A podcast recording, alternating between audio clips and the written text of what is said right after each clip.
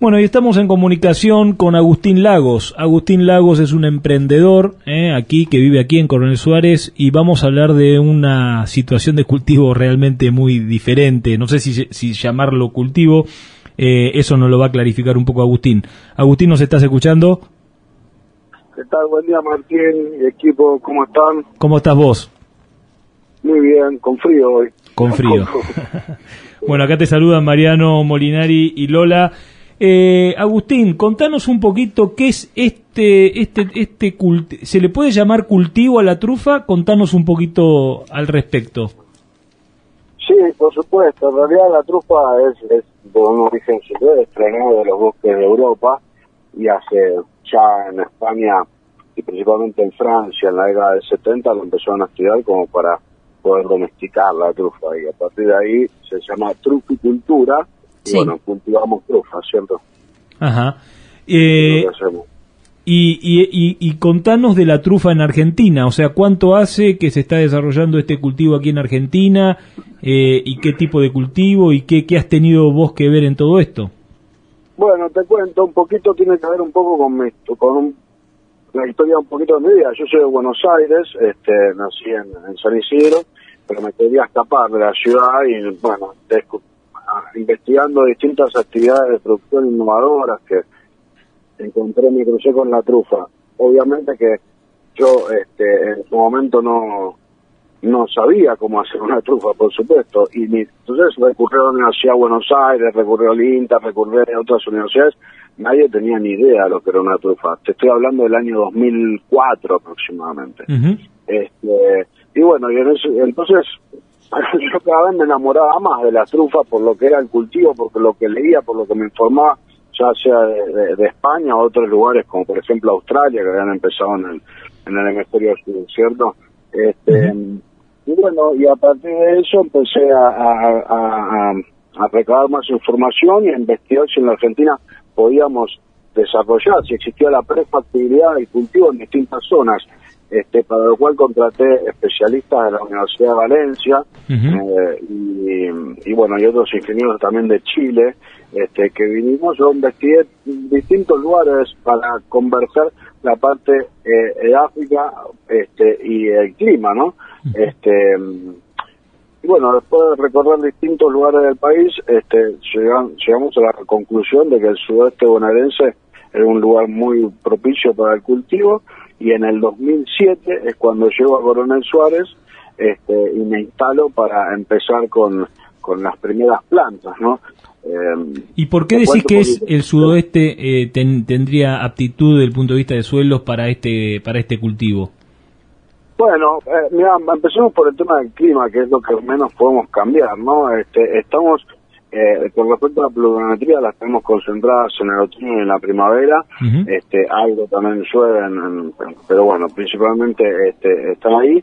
Este, y después la amplitud, las estaciones tienen que estar bien marcadas, hablando fácil, y, y, la amplitud térmica día-noche es muy importante. Por ejemplo, por eso yo estaba digo, con un poco de frío, pero me viene bien para la maduración de la trufa ahora. Claro. Pues, es la época de trufa negra de invierno y madura, el aroma lo, lo obtiene con, con los fríos, ¿no? ¿Estamos entrando en momento de cosecha de trufa ahora? Sí, sí, sí, sí, sí. Ya, de hecho, la semana pasada, anteriormente, estuvieron sacando, pero todavía los perros las marcan, pero siguen estando, entre comillas, verdes, ¿no?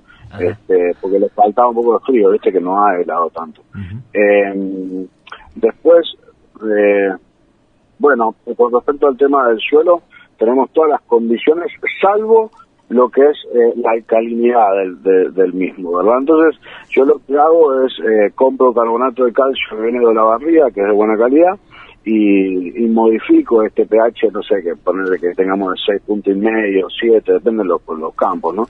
Y, lo subo a 8 puntos. Entonces es como que creo un nuevo horizonte A de aproximadamente 20 centímetros, y bueno, este, a partir de ahí eh, hago las las plantas, los roblecitos, que después nos van a dar las trufas, ¿verdad? O sea, hago en laboratorio. No, no voy a hablar. Este, contanos el proceso, contanos el proceso, Agustín, porque es eh. importante para que la gente lo comprenda. ¿Cómo es el, digamos, cómo es el proceso? no es que uno siembra una trufa específicamente, sino que hace otra cosa, ¿no? Claro, bueno, es más, más tema complejo, pero este lo que hace la, la trufa es un hongo, biológicamente es un hongo que vive asociado de, de en simbiosis con distintos hospederos. En el caso que yo, hago, y prácticamente todo el mundo de la troficultura, los robles. Este, entonces, eh, lo que hago es en laboratorio, en vivero, es infectar, micorrizar, inocular los, los robles solamente con el hongo que yo deseo producir. En este caso, la trufa negra. Trufa negra. Este, entonces, después de que yo los tengo con una tasa de micorrización aceptable, pasan al campo y hago una forestación de robles en los campos, ¿verdad? Bueno, con esto que te dije de modificar el pH posteriormente, el sistema de riego, bueno, un montón de trabajo, pero este básicamente lo que uno tiene es una forestación de robles, en donde las la, cuidas y vas llevando como para que el hongo crezca y se desarrolle bien. A partir del octavo, perdón, del, tercer año, cuarto año, empiezan a aparecer las primeras trufas, pero la, la, acá viene la parte de la rentabilidad que es a, largo plazo, ¿no? Es a partir del octavo año en donde la trufera se da vuelta y los ingresos por producción son mayores a los gastos, ¿no? De mantenimiento. Entonces, eh, es un, negocio a largo plazo que acá no estamos tan acostumbrados, pero bueno. Tenés que esperar un montón de tiempo. Y, y, por ejemplo, para tener una idea, por hectárea, o si se lo puede clasificar así, ¿cuál es la, el, rendimiento que tiene por hectárea?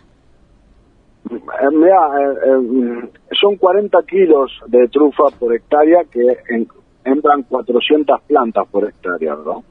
Entonces, este, y si tenés que tener, si lo quieren pasar a números, los economistas, el kilo de trufa ronda entre los 1.000 y los 1.800 dólares, ¿verdad? Entonces, eh, nada, es, uno es un cultivo muy rentable, obviamente cuando llegamos a... Tiene un ciclo más parecido al, a la silvicultura, a la forestación, ¿no? Eh, digamos, desde el punto de vista de las producciones a las que estamos acostumbrados. Es un cultivo agroforestal, ¿verdad? Entonces, lo que pasa es que, por ejemplo, muchos me lo comparan con decir, bueno, vamos a hacer una forestación. La diferencia es que en una forestación, cualquiera, en, Mesopotamia, suponte, tardas ocho años en sacar un rollo. Y y después tiene que venir el rebrote, que es más rápido, pues la raíz ya está, etcétera, pero bueno, no sé, tenés cinco años más. En cambio acá, una vez que vos llegaste, todos los años tenés producción. Durante 30 años, si uno hace las cosas bien y mantiene el huerto como corresponde, este, todos los años estás produciendo eso. Hay truferas en Nueva Zelanda que sacan 180 kilos de trufa y hay truferas en España, ponele, que sacan 10 kilos de trufa anual, ¿verdad? Ahora, yo estimo acá en la Argentina, con las condiciones que tenemos, que son más fértiles de lo que tienen en, Europa, este, vamos a sacar eh, esta cantidad de, kilos, no de 40 kilos. Agustín, y contame, eh, justamente por el tema de, de, su valor es que se le llama diamante negro en el mundo, ¿no es cierto?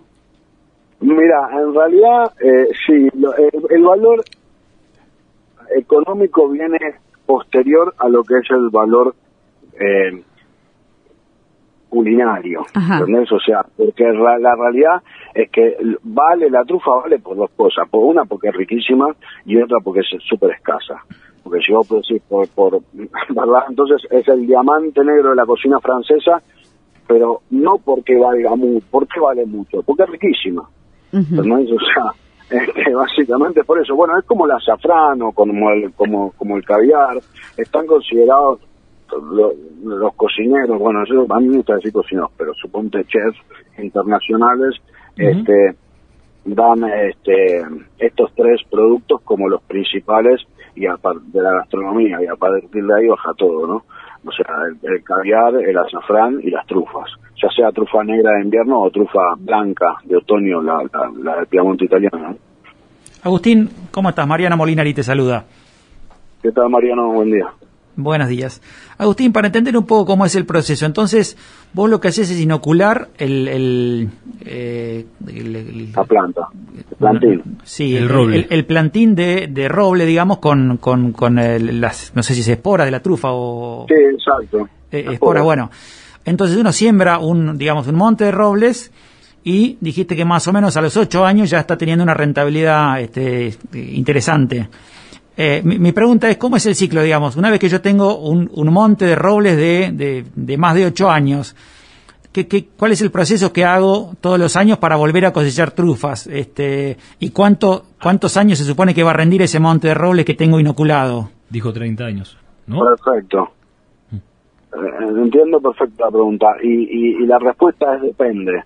Depende de dónde plantaste porque no en todos lados es copy-paste, ¿no? O sea, no, no todos los, campos son iguales, no todos los suelos son iguales, hay suelos que son más arenosos, más profundos, otros más pesados, se compactan más, otros te crecen más maleza, otros te crecen menos maleza, ¿entendés? Pero de las plantas. Entonces, pero sí, si, si lo vamos a trasladar en, en, tiempo de trabajo, en días, en jornales, una persona es capaz eh, de mantener y de cosechar hasta 10 hectáreas trabajando full time en eso, ¿cierto?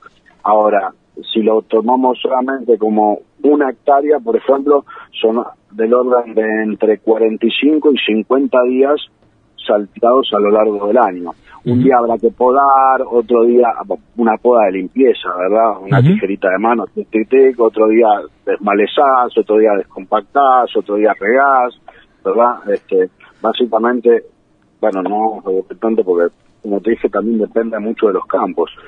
Y, las trufas, digamos, una vez que tengo implantado y está, tengo mi, mi, mi, monte de robles en producción, las trufas surgen como hongo, como dice el dicho, todos los años, es como que nacen, nacen este, naturalmente o hay que hacer algún proceso de reimplantar o reinocular. No, no, no, no, eso está siempre porque viven en simbiosis y bueno, la básicamente este lo que nosotros hacemos es poder oxigenar el suelo, removerlo, etcétera, ¿no? Este, eso es importante, a la cosecha en septiembre.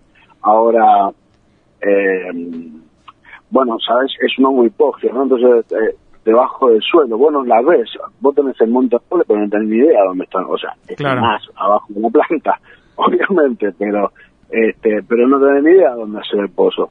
Entonces se cosecha con perros adiestrados. Por eso, de alguna manera, cuando me decís cultivar, sí, lo cultivamos, pero en, los trofeos llamamos decir salimos a cazar trufas, porque el resultado es muy incierto, porque vos no las ves, ¿entendés? Entonces salís con perros que te marcan el lugar donde donde huelen y vos ahí con una palita de mano, no de punta ni nada, para romper todo el ecosistema que tanto tiempo te costó. Entonces eh, y, la, y, vas buscando y encontrás aproximadamente, como te dije, en ese horizonte de 20 centímetros de profundidad, vas a encontrar la trufa. Volvés a tapar con la hojarrasca del invierno que va cayendo la planta, bueno, distintas técnicas, y, y continúas con el perro. Bueno, y así todos los días vas juntando una canasta que ya está vendida previamente, porque hay que tener en cuenta de que la oferta mundial de trufa negra de invierno no alcanza a cubrir el 12% de la demanda mundial, tomándose el usuario, ¿no? O sea, eso si uno si uno pudiese poner producto en todos los mercados en donde nunca se probó, bueno, no te digo que a todo el mundo le va a encantar, porque no todo el mundo tiene la nariz para comer hongos, pero al que le guste le va a encantar. Y de 10, mínimo 2 le va a fascinar. Con lo cual la curva va a ser desplazada a la derecha. Este, pero... Agustín, y una consulta, ¿cómo comercializás eh, vos em, estas trufas? Porque te vi en una foto por ahí con Mauro Colagreco. Eh, ah. un, chef muy reconocido. Así que em, es solamente para gastronomía. Contanos un poquito el tema de la comercialización. A mí me llama, por suerte, eh, todos los que quieren comer trufa y dentro de los restaurantes también, ¿no? Los particulares me llaman y me dicen, eh, lo que pasa es que yo vendo solamente la... Yo soy un amante de trufa. Si vendo una trufa que está inmadura, como por ejemplo esta que les conté que cosecharon la semana pasada, que están verdes, ¿no? Que todavía les falta un tiempo, yo no comercializo eso. No comercializo trufas congeladas, que también se podría hacer. Yo solamente comercializo trufa de calidad extra, que es lo máximo. Porque por un producto tan valorado que yo no puedo darle un... O sea, le tengo que dar la mejor calidad, ¿verdad? A la gente. Eh, y eso como trufero y como amante del producto. Este, y, me llaman, como te digo, me llaman particulares, me llaman cocineros que quieren meter, no sé, en el Palacio de en, en, en, todos lados, en todos lados donde, donde puedan comer este eh, trufa, me van a llamar, y, los particulares también. Y la foto de San Mauro es este es en Chile, en Puerto Madero, hace como dos años atrás, y la verdad que estuvo chocho, porque, bueno, Mauro Colabreco, para los que no saben, es el, el, es el cocinero número uno del mundo, catalogado por las guías Michelin y bueno, y etcétera, tiene un restaurante en Mentón, al lado de Mónaco, mirando al mar, que se llama Mirasur, es divino, yo estuve comiendo, es espectacular. Mm. Este, y la verdad que es una experiencia, bueno, le digo, che Mauro, escuchame una cosa, la, decime la calidad de estas trufas, pues yo ya había metido trufas en Europa, ¿verdad? Y estaban contentos, pero quería, ay, que le llegan todos los mejores productos del mundo en su cocina. Agustín, te felicito, es este producto no tiene nada que envidiar a la trufa francesa, a lo mejor capaz alguna, algún terroir, ya empiezan con el tema tan puntual, que, que puede ser, pero esta trufa entra en mi cocina. Entonces, la verdad que la Argentina tiene un potencial para abastecer de trufa al mundo que es impresionante.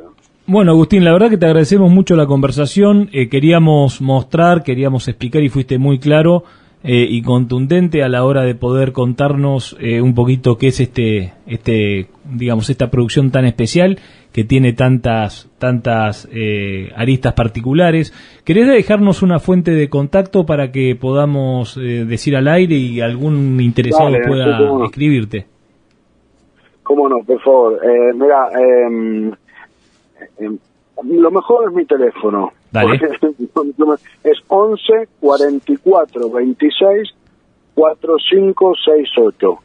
Perfecto. Este, así que bueno, después lo pasan por ahí y si no, en páginas de internet que son trufadelsul.com o eltrufero.com. Perfecto. Bueno, Eso es, Está muy bueno, está muy bueno para, para digamos, para, para poder eh, eh, generar información de ida y vuelta con un emprendedor de eh, en, un cultivo, en una situación, en una explotación tan particular. Agustín, muchas gracias por tu tiempo, ¿sí? Gracias, Martín, Mariano, Elola, que estén muy bien, que tengan buenos días. Fuerte abrazo. Gracias. Gracias, Agustín, igualmente.